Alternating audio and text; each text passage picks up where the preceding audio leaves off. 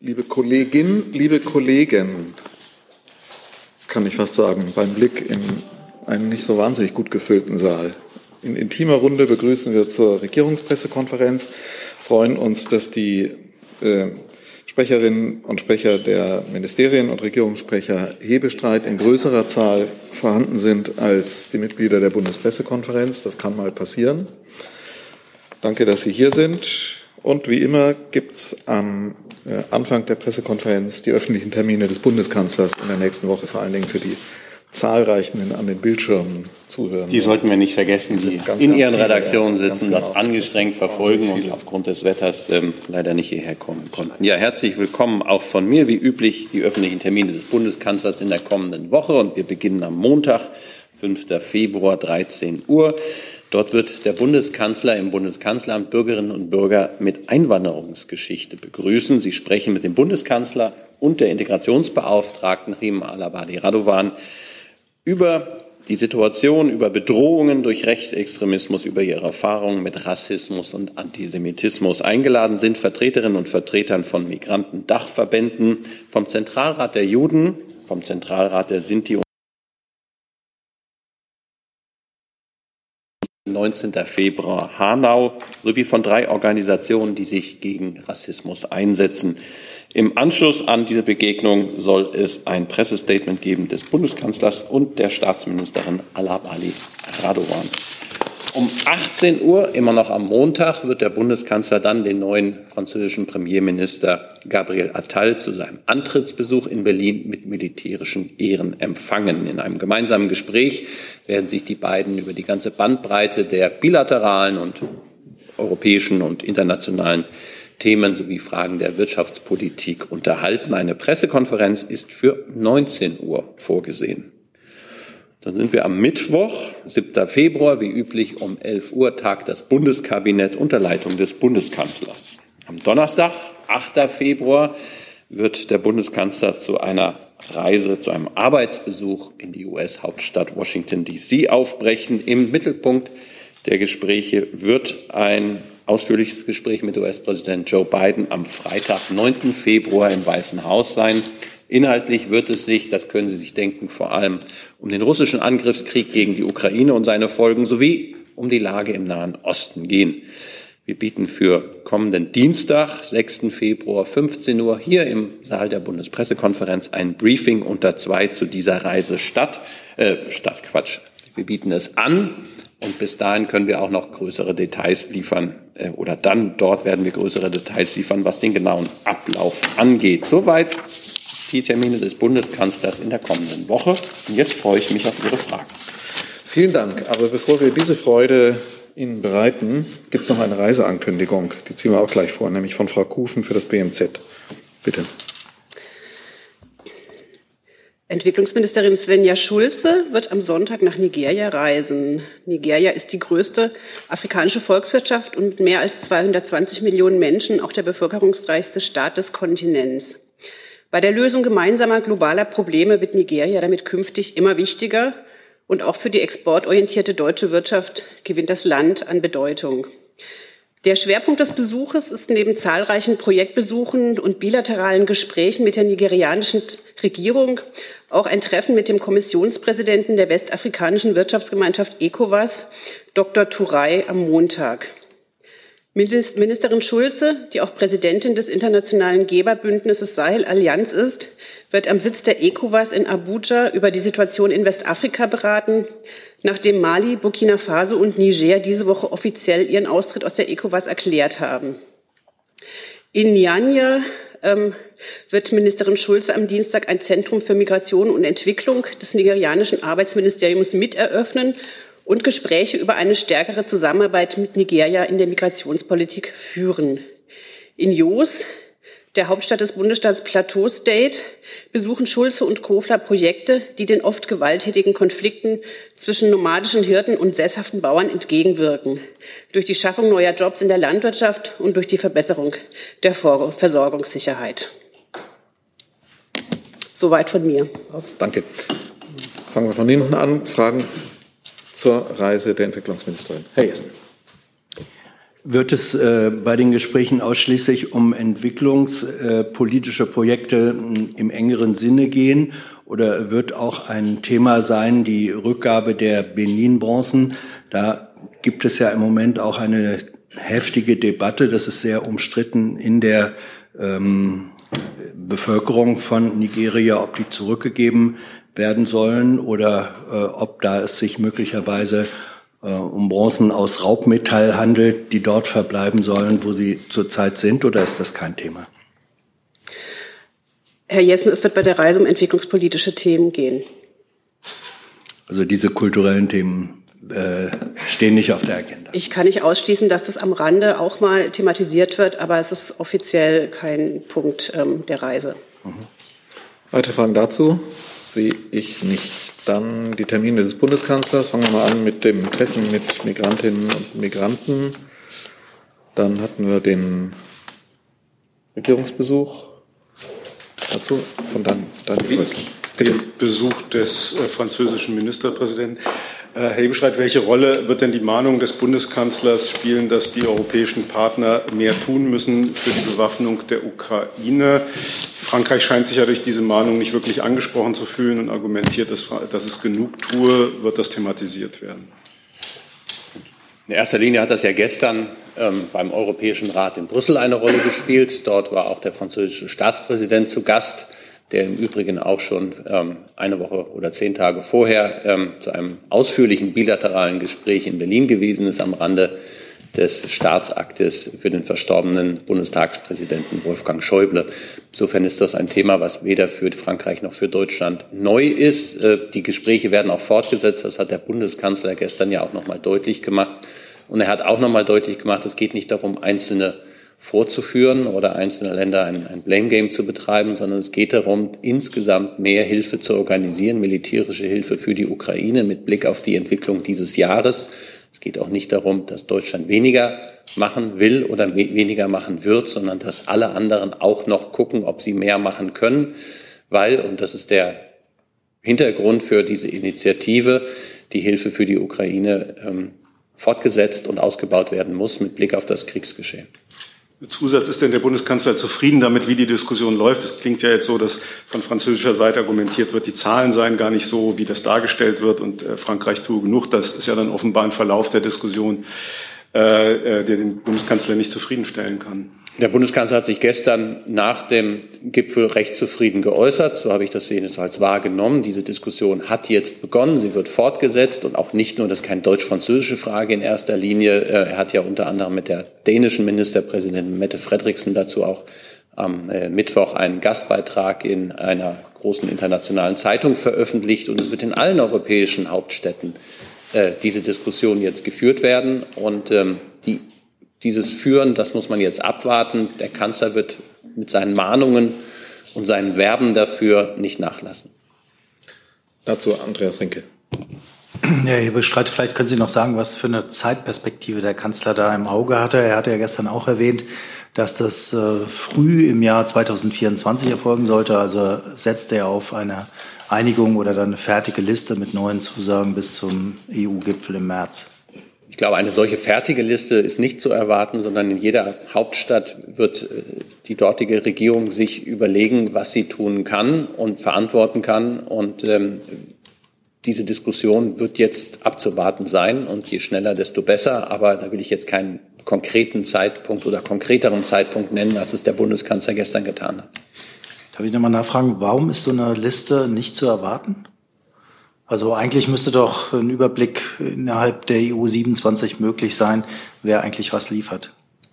Ich habe gelernt, dass ähm, in einigen Ländern es auch Sicherheitsfragen äh, gibt, dass äh, Rüstungsexporte und Waffenlieferungen dort eingestuft sind und auch äh, nicht in der dortigen Öffentlichkeit publik gemacht werden. Insofern ist es nicht zu erwarten, dass es dann einer europäischen Öffentlichkeit publik gemacht wird. Keine Fragen mehr zu dem Thema, Hessen. So. Es wäre zum Thema Ukraine, Russland, äh, ja, in dem Kontext. Ähm, geht um den Abschluss, äh, Abschuss des Flugzeuges, an dem möglicherweise, in dem möglicherweise ähm, ukrainische Gefangene zum Austausch geflogen werden sollten. Putin hat jetzt eine internationale Untersuchung verlangt. Ähm, er sagte, es gebe Hinweise oder sogar Beweise dafür, dass die Maschine von westlichen ähm, Systemen abgeschossen worden sei. Patriot war, äh, wurde da genannt. Hat die Bundesregierung Erkenntnisse darüber? Steht sie einer solchen internationalen Untersuchung offen gegenüber? Dazu liegen mir keine Erkenntnisse vor und insofern kann ich Ihnen da auch nicht weiterhelfen. Wenn keiner der anderen äh, Sprecher hat, dann äh, folgende Nachfrage. Ähm, verfügt die Bundesregierung als, als Lieferant von Patriot-Systemen ähm, über Kenntnisse darüber, wann welche dieser Systeme von der Ukraine zum Einsatz gekommen sind im Detail? Ausdrücklich nicht. Mit, mit der Übergabe der Waffensysteme, die wir an die Ukraine geben, endet für uns nicht nur jegliche Verantwortung für dieses Waffensystem, sondern auch Kenntnisse darüber. Sie haben das in verschiedenen Fragen in den letzten Monaten, als es auch um den Zustand von äh, gelieferten Kriegsgerät ging oder so, ja auch schon mehrfach erfahren. Und das gilt genauso für ähm, solche Abwehrsysteme. Und ich glaube, man muss nochmal deutlich machen, die Ukraine verteidigt sich gegen einen brutalen Angriffskrieg, der seit jetzt knapp zwei Jahren von Russland mit unerbittlicher Härte und auch weiterhin geführt wird, der auch klar gegen zivile Infrastruktur und gegen Zivil, Zivilistinnen und Zivilisten in der Ukraine geführt wird. Und im Zuge dieser Kriegshandlungen, die sich da zutragen, ist auch der Abschuss oder des, ja, der Vorfall, Abschuss müsste ich dann ja schon größere Kenntnisse haben, der Vorfall mit diesem Flugzeug zu sehen. Also insofern muss man das einordnen. Du sag mal, Kira, ganz unter uns, du bist die Jüngste hier? Ja. Warum arbeitest du hier eigentlich? Na, weil wir das beste Journalismusformat in Deutschland sind und weil hier keine Werbung läuft. Und woher kommt die Kohle für dein Gehalt? Per Banküberweisung oder PayPal von den Leuten, die uns zuschauen oder zu hören. Wie das geht? Seht ihr in der Podcast-Beschreibung. Gut, dazu keine weiteren Fragen. Dann hatten wir noch das. Bitte? Dazu? Dazu Bleiben zum wir bei. Baltikum. Zu? Nicht mehr dazu, aber zum Baltikum. Schließen wir das auch gerne an. Kommen dann zur US-Reise. Bitte. Ah, super. Ähm, Wladimir Putin nutzt verstärkt in Bezug auf Baltikum dieselben Narrative, die er zur Begründung des Überfalls auf die Ukraine genutzt hat. Ähm, nimmt die Bundesregierung seine Aussagen diesbezüglich wahr und ernst und gibt es da auch eventuell Pläne, den Prozess der Stationierung der deutschen Brigade in Litauen zu beschleunigen? Wir nehmen alles wahr und alles sehr, sehr ernst, was der russische Präsident von sich gibt. Denn wir haben ja gelernt in den letzten Jahren, dass das, was er sagt, dann auch Folgen haben soll oder Folgen zeitigen kann und hat. Ähm, klar ist auch, das Baltikum, das sind drei unabhängige Staaten. Sie sind Mitglied der Europäischen Union, sie sind Mitglied des NATO-Verteidigungsbündnisses und äh, sowohl der US-Präsident als auch der deutsche Bundeskanzler, als auch viele andere Staats- und Regierungschefs der NATO haben sehr frühzeitig angekündigt, dass jeder Quadratzentimeter des Bündnisgebietes gegen Angriffe verteidigt wird. Und darauf kann sich ähm, auch das Baltikum verlassen. Nachfrage an Herrn Kollatz. Der Kommandeur der estnischen Verteidigungsstreitkräfte sagt, dass Russland aktiv das GPS-System im Baltikum stört, um sich auf einen möglichen Krieg mit der NATO vorzubereiten. Ich wollte fragen, welche von Deutschland genutzten Systeme im Baltikum genutzten Systeme wären dann für so eine Störung anfällig und eventuell in ihrer Einsatzfähigkeit oder Funktionsfähigkeit gestört? Vielleicht noch ganz kurz zurückkommt auf Ihre erste Frage zur Brigade Litauen. Ähm, Putin hat ja schon häufiger diese ähm, Drohungen ausgesprochen und ähm, die Planungen für die Brigade sind genau eine Reaktion auf diese ähm, Drohung, die er, wie gesagt, schon kontinuierlich führt. Deswegen ist es nicht notwendig, die Planung dort anzupassen. Das ist alles berücksichtigt. Was GPS-Störungen angeht, klar, haben wir das auch gemerkt. Ähm, Sie können aber davon ausgehen, dass militärische Systeme sich nicht auf äh, ein ziviles Navigationssystem allein verlassen, sondern redundant auch andere Möglichkeiten ähm, haben. Frage beantwortet. Wenn das Ihre Frage war, ich habe es so verstanden, dass Sie nach der Funktionsfähigkeit oder der Auswirkung auf ähm, militärische Aktionen äh, gefragt haben. Ja, genau. Gäbe es dennoch Kommunikationswege oder etwas anderes, was dennoch bedroht wäre durch diese GPS-Störung? Also Wie gesagt, wir verlassen uns nicht allein auf GPS. Ähm, äh, es bleibt bei der Funktionsfähigkeit militärischer ähm, Strukturen. Danke. Dann hatten wir noch die Ankündigung der Washington-Reise des Bundeskanzlers. Andreas Rinke und dann Brüssel. Er geht nahtlos jetzt ineinander über, geht ja auch um die Ukraine. Ähm, Herr Hebestreit, vielleicht können Sie uns sagen, äh, was der Kanzler außer dem äh, Treffen mit Herrn Biden in Washington noch vorhat. Gibt es Pläne mit, was ja naheliegend wäre, dass er sich mit Kongressabgeordneten zum Beispiel trifft, um sie zu überzeugen, dass der Kongress dieses Militärpaket durchwinkt? Ich habe ja darauf verwiesen, dass wir am kommenden Dienstag hier ein Briefing zu dieser Reise anbieten. Da kann ich Ihnen dann Details nennen. Ähm, der Bundeskanzler wird aber diese Reise sicherlich auch nutzen, um mit Kongressabgeordneten, also sowohl Senat als auch Repräsentantenhaus ins Gespräch zu kommen. Was die Inhalte dieses Gespräches sein werden, das kann ich zum jetzigen Zeitpunkt nicht, äh, dem kann ich nicht vorgreifen. Und damit Zusatzfrage. Nochmal eine Nachfrage, noch ein anderes Thema, was Sie jetzt nicht erwähnt haben. Das ist äh, IRA. Äh, die Sorge, die es ja in der Bundesregierung durchaus gab, dass äh, dieses riesige amerikanische Subventionspaket Investitionen von Europa in die USA abzieht, könnte auch das Thema der Gespräche sein. Da sind wir in einem kontinuierlichen Austausch auch mit der amerikanischen Seite. Das ist ja keine ganz neue Entwicklung. Das sehe ich jetzt aber nicht vordringlich in den Gesprächen, die wir kommenden Freitag mit dem US-Präsidenten führen werden. Die Frage von Herrn Brösler scheint beantwortet zu sein. Dann kommen wir ins weite Feld aller anderen Themen. Herr Rinke und Herr Brösler. Ist nochmal Ukraine, aber ein anderer Aspekt, nämlich der EU-Gipfel, äh, der gestern geendet äh, ist, äh, überraschend schnell. Der ungarische Ministerpräsident hat sich jetzt heute im ungarischen Radio oder Fernsehen, weiß ich nicht mehr genau, geäußert und hat gesagt, er habe abgewendet, dass die EU-Mittel, die für, die Ukra für Ungarn vorgesehen war, in die Ukraine hätte schicken können oder wollen, wenn er nicht äh, sein Veto aufgegeben hätte. Ist das eine richtige Darstellung dessen, was da gestern diskutiert wurde? Da ich die Äußerung von Herrn Orban selber nicht wahrgenommen habe, kann ich mich dazu schlecht verhalten. Ähm, grundsätzlich wissen Sie, ähm, worum es in dieser Situation gegangen ist. Und ähm, ich glaube, ganz, die ganze Europäische Union kann froh und stolz sein, dass der Gipfel so erfolgreich geworden ist und dass man geschlossen zu 27 äh, die Finanzhilfen für die Ukraine in, für die kommenden vier Jahre miteinander vereinbart hat. Vielleicht äh, nochmal eine, eine Fachfrage dann an Herrn Fischer. Kann das überhaupt sein, dass Mittel, die die EU für Ungarn vorgesehen hat, umgewidmet werden, um sie dann an die Ukraine zu zahlen? So, Entschuldigung. Ja, vielen Dank. Ähm, also ich habe das Orban-Interview auch nicht verfolgt. Ich habe nur die mediale Berichterstattung dazu gesehen. Ähm, Im Zweifel müssten Sie äh, den ungarischen Ministerpräsidenten fragen, was er damit gemeint hat und wie er das gemeint hat. Es ist aber grundsätzlich so, dass ähm, bestimmte Mittel im Rahmen des Konditionalitätsmechanismus gesperrt sind.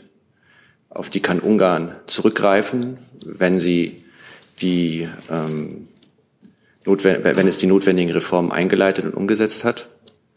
Äh, insofern ähm, sehe ich jetzt mal keinen Zusammenhang zwischen Mitteln, die für Ungarn gesperrt sind und neuen Mitteln, die für die Ukraine von der EU aufgebracht werden und dann an die, in die Ukraine geleitet werden, um das Land bei seiner Verteidigung zu unterstützen.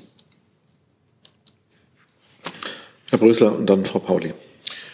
Äh, Herr Hebestreit, ähm, im Bundesrat ist es jetzt nicht gelungen, im äh, Wege der Fristverkürzung unter anderem äh, die, den Abbau der Subventionen beim Agrardiesel zu beschließen. Das wird bis Ende März, glaube ich, dauern. Wie enttäuscht oder verärgert ist der Bundeskanzler darüber? Weder enttäuscht noch verärgert, sondern das sind die Formalien, die der Bundesrat in eigener Regie miteinander festgelegt hat und aushandeln muss. Und es gab am Mittwoch in dem Ständigen Beirat, einem unterschätzten Gremium, kann ich aus früherer Verwendung sagen, ähm, im Bundesrat keine Mehrheit dafür, die Fristverkürzung, die nötige Fristverkürzung für diese Sitzung, die heute gerade noch läuft, des Bundesrates zu erreichen. Und insofern muss man das für die nächste Sitzung aufsetzen. Und dann wird es beschlossen werden. Und insofern ähm, ist dann Klarheit. Befürchtet denn der Bundeskanzler, dass das jetzt zu einer ähm, Verlängerung der, äh, der Bauernproteste führt? Oder welche anderen Probleme könnten sich äh, durch diese Verzögerung ergeben? Ich glaube nicht, dass, das, dass, das, äh, dass diese Sorge tragen oder, oder dass, das, dass man diese Sorge haben muss. Die Entscheidung der Bundesregierung, die Entscheidung des Deutschen Bundestages ähm, ist klar an dieser Stelle. Und das ist jetzt eine Verzögerung, die, äh, das ist möglich. Also Fristverkürzungen brauchen immer die Zustimmung der Länder. Und wenn die unionsregierten Länder diese Zustimmung verweigern, dann muss man die regulären Fristen nehmen. Und das ist dann eben in äh, bei der nächsten Sitzung des Bundesrates im März der Fall. Und das ist ein üblicher Vorgang. Da bin ich unaufgeregt. Frau Pauli. Ich hätte eine Frage zum Thema ähm, Arbeitszeiterfassung, also ans Arbeitsministerium. Es geht um das Gesetz, ein entsprechendes Gesetz, das immer noch in der Vorbereitung ist. Äh, einen Entwurf gibt es seit April letzten Jahres und der Europäische Gerichtshof hat ja schon deutlich früher auch äh, das angemahnt. Wie sieht's denn da aus? Wann wird ein solches Gesetz dann tatsächlich auch mal beschlussfähig vorliegen im Deutschen Bundestag? Ist ja nicht ganz unerheblich, gibt ja auch schon erste Klagen gegen ähm, zu viel Arbeit in Folge oder in Ermangelung eines solchen Gesetzes. Bis es beschlussfähig im Deutschen Bundestag vorliegt, muss es ja erstmal im Kabinett vorgelegen haben und so. gestimmt sein. Und dazu laufen gegenwärtig noch regierungsinterne Gespräche. Aber wie lange will man sich, Entschuldigung, Zusatz, ähm, wie, wie lange will man sich da Zeit lassen? Also ich meine, drei Jahre gibt der europäische, äh, geben europäische Gerichte da eigentlich äh, sozusagen eine Frist. Es ist ja auch nicht ganz unerheblich, ein solches Gesetz auch äh, zum Schutz von Arbeitnehmern. Also das ist doch eigentlich jetzt mal langsam wirklich höchste Zeit. Wir halten das natürlich auch nicht für unerheblich, deswegen haben wir einen Entwurf vorgelegt, aber über den wird, wie gesagt, noch gesprochen. Mhm. Herr Jessen mit einem anderen Thema. Ja, das Thema ist äh, Gaza. Frage geht an Herrn Fischer. Äh, Sie haben ja in den vergangenen Sitzungen mehrfach auch dargelegt, die komplexe Rolle, die äh, UNRWA spielt. Auf der einen Seite unverzichtbar für Hilfs-, äh, für humanitäre Aktionen, auf der anderen Seite eben durch Vorwürfe belastet. Deutschland hat seine ähm, hat die Zusagebeitragszahlungen äh, eingefroren, aber noch, glaube ich, sagten Sie, ist Geld da. Ähm, Jetzt sagt UNRWA, dass sie möglicherweise innerhalb von vier Wochen ihre Arbeit einstellen müssen, wenn kein neues Geld kommt. Wie sieht der Aktionsplan, die Agenda der Bundesregierung äh, aus angesichts ähm, dieser Situation? Also das eine ist, ähm, dass, glaube ich, die, die Frage, wie lange UNRWA noch über Mittel verfügt, nicht vollständig geklärt ist. Ich glaube, ähm, wir wissen, dass ähm, in den Lebensmittellagern äh, noch Vorräte sind. Es ist für uns von außen nicht abschließend zu beurteilen, wie lange das reicht. Wir haben zur Kenntnis genommen, dass das UNRWA sagt, dass es vier Wochen sind. Es gibt durchaus auch Hinweise, dass das äh, möglicherweise auch noch länger sein könnte. Aber ähm, worum es geht, ist ja, dass UNRWA und das UN-System jetzt sehr schnell eine Aufklärung der sehr schwerwiegenden Vorwürfe gegen die Mitarbeiter der Organisation, die sich an den Anschlägen des 7. Oktobers beteiligt haben, in Gang bringt und abschließt und daraus dann auch Konsequenzen zieht. Und ähm, ich glaube, je schneller und besser diese Aufklärung läuft, desto schneller und auf einer besseren Grundlage lässt sich dann auch die Entscheidung äh, im Kreise der Gebergemeinschaft treffen, wie eine künftige Förderung von UNRWA aussehen kann. Nachfrage. Ähm, der israelische Verteidigungsminister wird äh, zitiert mit Absichten, dass die israelische Armee äh, bis nach Rafah mit Bodentruppen vorstoßen werde. Das ist der sozusagen von Flüchtlingen auch am dichtesten momentan besiedelte Raum. Ähm, was bedeutet das für die Situation der Zivilbevölkerung, wenn dort Kämpfe von Bodentruppen ähm, nun auch noch hineingetragen werden aus Ihrer Einschätzung? Ja, wir haben uns ja schon mehrfach auch hier zu diesem Komplex geäußert. Die Ministerin hat äh, Ende letzter Woche sich äh, noch einmal äußerst besorgt gezeigt über die verzweifelte Lage der Menschen in Khan Yunis und dasselbe gilt natürlich für äh, potenzielle Militäroperationen in äh, Rafah. Auch, und das haben wir häufig betont, ähm, beim Recht auf Selbstverteidigung gibt es Regeln und auch beim Kampf gegen Terroristen gilt das humanitäre Völkerrecht. Das muss Israel einhalten, wie alle anderen Staaten der Welt auch, auch in einem schwierigen Umfeld und auch dann, wenn Hamas alle Regeln bricht und Menschen als Schutzschilde äh, missbraucht. Wir haben Israel deshalb bereits mehrfach sehr deutlich auch dazu aufgefordert, seine Operationsführung anzupassen, Zivilisten besser zu schützen, gerade auch UN-Einrichtungen und Krankenhäuser besser zu schützen und deutlich mehr humanitäre Hilfe zuzulassen. Das hat ja auch der Internationale Gerichtshof in seinem Beschluss angeordnet. Und wir setzen uns weiterhin für eine humanitäre Kampfpause ein, damit äh, die humanitäre Hilfe besser und schneller und umfangreicher nach Gaza hereinkommen kann und die Menschen entsprechend versorgt werden können. Und sollten tatsächlich die Kämpfe in Rafah intensiviert werden, so gilt äh, die Verpflichtung zum effektiven Schutz von Zivilisten umso mehr.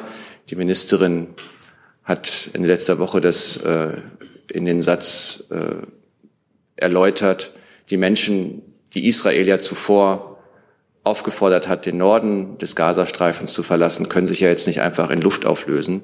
Und äh, nach glaubwürdigen Berichten halten sich ungefähr 1,1 bis 1,3 Millionen Menschen in Rafah auf auf engstem Raum und unter prekärsten Bedingungen.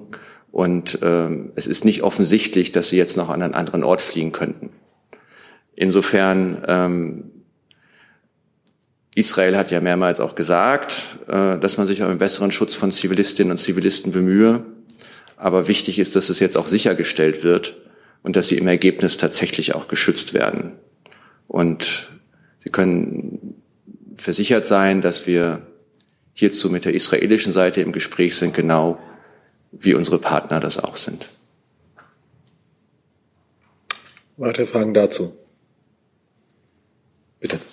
Ich möchte eine Frage von Herrn Jessen vom Mittwoch aufgreifen. Nach geheimdienstlichen Informationen hieß es, um die zehn Prozent der Mitarbeiter der UNRWA äh, hätten Verbindungen zu den Terrororganisationen Hamas und Islamischer Dschihad.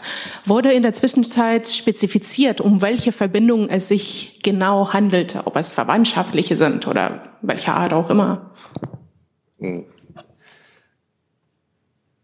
Ich kenne weiterhin nur die Medienberichte, aber aus meiner Sicht ist es so, dass das sicher ein Gegenstand der Untersuchung äh, sein muss, den äh, UNWRA, die UNWRA jetzt angestoßen hat.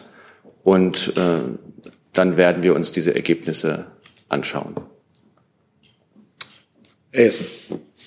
Wenn ich dann auch noch eine weitere Frage erneut äh, aufwerfen darf, ähm, haben Sie inzwischen sich davon überzeugen können, dass die mh, kamouflierten ähm, Kämpfer im Krankenhaus in Jenin äh, Angehörige, äh, Militärangehörige waren.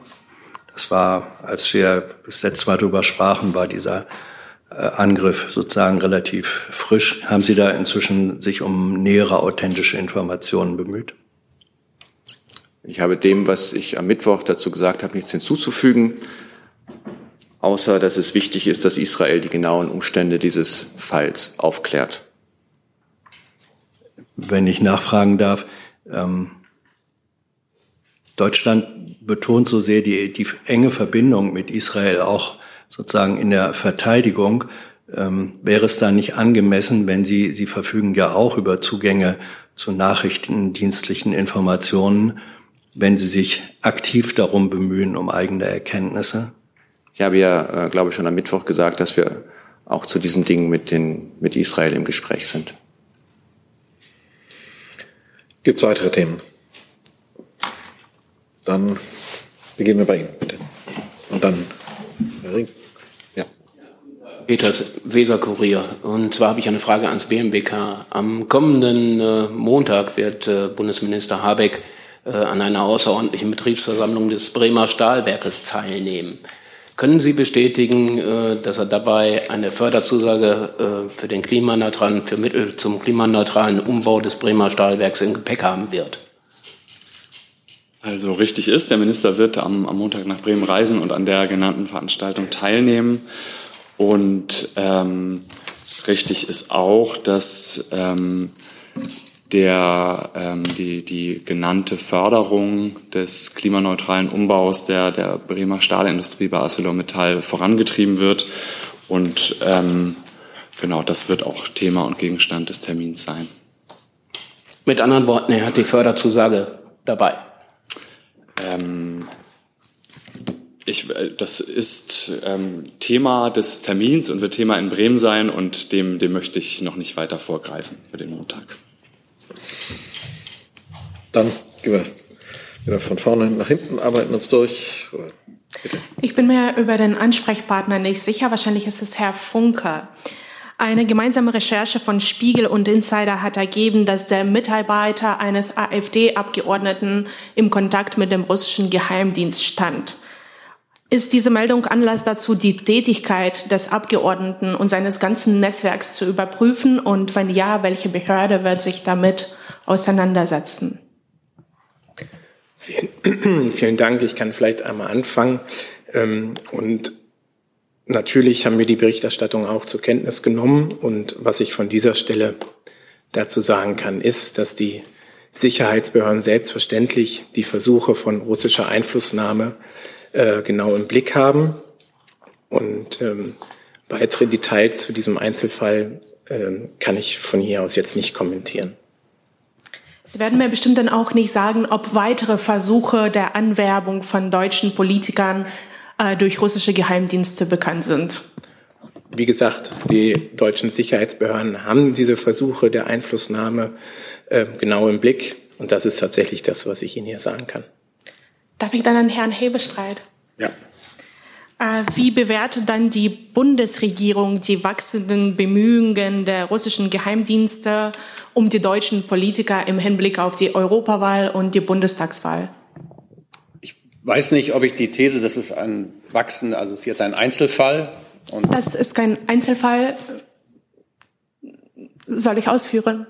Äh, in der letzten Woche sind zwei Fälle bekannt geworden. Da wurde einer europäische Politikerin, zwar nicht aus Deutschland, aber das ist der Punkt. Wir reden ja jetzt, und das war der Zusammenhang Ihrer Frage, um einen gezielten ähm, Einzelfall. Ähm, ganz grundsätzlich ist so, dass wir schon seit mehreren Jahren sehr genau das, was wir unter Desinformation und auch Einflussnahme ausländischer Mächte betrachten, ähm, dass wir das auch in Deutschland beobachten können. Es gibt andere Länder, die ähnliche Beobachtungen machen. Da haben wir an dieser Stelle oder von dieser Stelle auch schon mehrfach darauf hingewiesen und es bleibt dabei, darauf darauf zu sensibilisieren, diejenigen, die da angesprochen werden könnten und gleichzeitig auch solchen feindlichen Narrativen und Desinformationen klar entgegenzutreten. Das kann man mit klarer ähm, Information tun und mit Aufklärung und da bemühen wir uns drum und gleichzeitig blicken wir natürlich, und da ist niemand naiv, auf das, was versucht wird und da ist Russland sicherlich nicht äh, der einzige, das, die einzige feindliche Macht, wenn man so will, die sich äh, dieses Mittels bedient und auch nicht nur Deutschland steht da im Fokus, sondern viele andere Länder auch. Und gerade in Jahren, in denen es auch viele Wahlen gibt, gibt es immer wieder Versuche, da auch eine Manipulation der Öffentlichkeit vorzunehmen. Und da versuchen wir mit unseren Mitteln, die wir haben, mit unserer Information und auch mit der Bundespressekonferenz oder mit all denen, die als reguläre und auch authentische und glaubwürdige Absender von Informationen sind, gegenzuhalten. Dann Herr Jessen, dann Herr Rinke. Äh, Herr Hebestreit, die Kanzlerpartei SPD zieht sich von der Informationsplattform äh, X, formerly known as Twitter, zurück, weil dort immer mehr Desinformation verbreitet werde und die Dinge außer Balance geraten sind. Gilt das auch zukünftig für den Kanzlersprecher? Nein, und ich kann Sie auch korrigieren, nicht die Kanzlerpartei SPD, sondern der SPD-Parteivorstand hat entschieden, so wie ich das wahrgenommen habe, sich davon zurückzuziehen. Die SPD-Bundestagsfraktion ist weiterhin dort aktiv. Ähm, sicherlich teilen wir die Einschätzung, dass es da sehr kritische und negative Entwicklungen auf dieser Plattform in den letzten Jahren gegeben hat und sie zu beobachten sind. Wir halten es aber immer noch für richtig, ähm, auch in diesem Umfeld präsent zu sein und uns zu äußern und zu Wort zu melden. Und gleichzeitig überprüfen wir das auch immer wieder, was die Entwicklungen dort angeht. Aber der jetzige, die jetzige Abwägung ist, dass wir dort präsent sind und auch auf absehbare Zeit präsent bleiben. Und sollte sich das ändern, werden wir Ihnen das selbstverständlich mitteilen und auch ähm, erläutern. Keine Nachfrage. Danke. Herr Rinke. Ein ans Wirtschaftsministerium. Es geht um das Thema Intel. Äh, das Unternehmen hat äh, bekannt gegeben, oder es gibt Berichte, dass äh, die Investitionen in dem größten neuen Chipwerk in Ohio sich verzögern. Fürchten Sie, dass es auch Auswirkungen auf die Intel-Pläne in Magdeburg hat oder haben Sie entsprechende Hinweise des Unternehmens möglicherweise schon bekommen? Ich kenne diese Berichte nicht und dazu liegt mir auch nichts vor. Könnten Sie da, die ja schon seit gestern bekannt sind, äh, da vielleicht nochmal nachschauen, ob Sie da eine Einschätzung nachliefern könnten? Wenn es da genau Danke. etwas nachzuliefern gerne. So, gab es weitere Meldungen? Herr Rinke hat noch ein Thema, bitte. Anderes Thema an Herrn Hebestreit, eine Frage zum Lieferkettengesetz, dem europäischen. Äh, die Bundesregierung scheint ja äh, wegen des Widerstands äh, der von zwei FDP-Ministerien sich in Brüssel unterhalten, enthalten zu müssen. Ich hätte ganz gerne gewusst, weil ja noch ein paar Tage Zeit sind, ob der Kanzler noch die Hoffnung hat, dass sich die Bundesregierung auf eine andere Haltung einigen kann. Wenn ich mich richtig erinnere, aber das ist ja fast 24 Stunden her, haben Sie den Bundeskanzler zu diesem Thema in Brüssel live gehört und dem möchte ich nichts hinzufügen, kann aber für diejenigen, die nicht die Möglichkeit hatten, in Brüssel zu sein, ähm, es vielleicht soweit zusammenzufassen. Der Bundeskanzler äh, sagte, der Fortschritt ist manchmal eine Schnecke und hatte darauf verwiesen, dass das deutsche Lieferkettengesetz ein sehr gutes Gesetz ist und auch die Grundlage für eine europäische Regelung bietet und dass ähm, die Verhandlungen auch des Bundesarbeitsministers in Brüssel da viel Gutes in der, für die europäische Regelung bewirkt hat. Und gleichzeitig muss man zur Kenntnis nehmen, dass äh, ein Koalitionspartner äh, nicht bereit ist, das mitzutragen. Genau, deswegen frage ich nach. Die Schnecke bewegt sich ja und wir haben ja bis zum 8. noch sechs Tage Zeit. Deswegen war ja die Frage, ob die Schnecke bis zum 8. vielleicht noch ein bisschen vorankommen könnte. Ich glaube, im, ähm, in der unendlichen Geschichte von Michael Ende gibt es die Rennschnecke. Ähm, ich bin aber nicht sicher, ob das in diesem Fall die richtige Beschreibung wäre. Darf ich noch eine Frage ans Finanzministerium stellen in dem Zusammenhang? Weil der Widerstand ja ähm, vor allem auch von Herrn Lindner kommt. Äh, ich hätte ganz gerne gewusst, ähm, ob Herrn Lindner diese oder seine Einwände zu der Zustimmung äh, zu diesem Gesetzesvorhaben auf EU-Ebene ähm, erst so spät gekommen sind. Also einige wundern sich ja im Europäischen Parlament, äh, warum die FDP ihre Bedenken erst jetzt äh, öffentlich macht oder jetzt entschieden hat, dass sie nicht zustimmen kann, obwohl über dieses Projekt ja schon länger gesprochen wird. Dieser Interpretation. Moment. Jetzt, dieser Interpretation würde ich ehrlicherweise nicht zustimmen. Ähm, der Minister hat bei verschiedenen Gelegenheiten seine Haltung zu diesem Thema zum Ausdruck gebracht und hat sie zuletzt auch in einem gemeinsamen Schreiben mit dem Bundesjustizminister, dem hier verhandlungsführenden BMJ, ähm, dann auch zum Ausdruck gebracht. Und an der Stelle habe ich dem gar nicht mehr hinzuzufügen. Okay. Hi, Tyler hier, Producer von Jung und Naiv. Ohne euch gibt's uns nicht. Jeder Euro zählt und ab 20 landet ihr als Produzenten im Abspann auf YouTube. Weiter geht's. Herr Jessen hat noch ein Thema. Frage ans Verkehrsministerium. In gewisser Weise äh, mag man dabei auch an Schnecken äh, oder Renn- oder Nicht-Rennschnecken denken. Ähm, es ist jetzt bekannt geworden, ein internes Prioritätenpapier des Bundesunternehmens äh, Deutsche Bahn, der zufolge unter dem Eindruck auch ähm, zurückgegangener oder zurückgehender Finanzmittel jetzt ähm, jegliche Investitionen fokussiert werden soll in die Streckensanierung, bedeutet es, dass die eigentlich im Koalitionsvertrag festgeschriebene Verdopplung der Personentransportleistung bis 2030 äh, obsolet geworden ist? Wir äußern uns grundsätzlich nicht zu internen Papieren der Deutschen Bahn. Zu dem Thema darf ich Ihnen aber sehr gerne Folgendes sagen. Ähm, wir halten selbstverständlich an unseren Zielen fest. Wir konnten allein in dieser Haushaltsrunde mehr als 30 Milliarden Euro des prognostizierten Mehrbedarfs von etwa 40 bis 45 Milliarden Euro in den kommenden Jahren einwerben und setzen uns auch weiter dafür ein, dass die Schiene die notwendigen Gelder erhält. Ähm, und das ist alles, was ich dazu zu sagen habe. Nachfrage. Ähm, ich glaube, der Bedarf wäre bei 45 Milliarden und Sie haben jetzt wohl, glaube ich, 27 oder so. Äh, ist damit aus Ihrer Sicht tatsächlich die Verdopplung äh, der Personentransportleistung bis 2030 noch eine realistische Perspektive? Noch einmal, wir halten an unseren Zielen fest. Und es ist auch so, dass die 45 Milliarden Euro, von denen Sie sprechen, ein prognostizierter Mehrbedarf für die kommenden Jahre ist. Wir haben jetzt allein schon in, diesem, in dieser Haushaltsrunde mehr als 30 Milliarden zusätzlich eingeworben. Und wir setzen uns weiter dafür ein, dass wir zusätzliches Geld bereitstellen können. Das ist im Übrigen auch ein Paradigmenwechsel.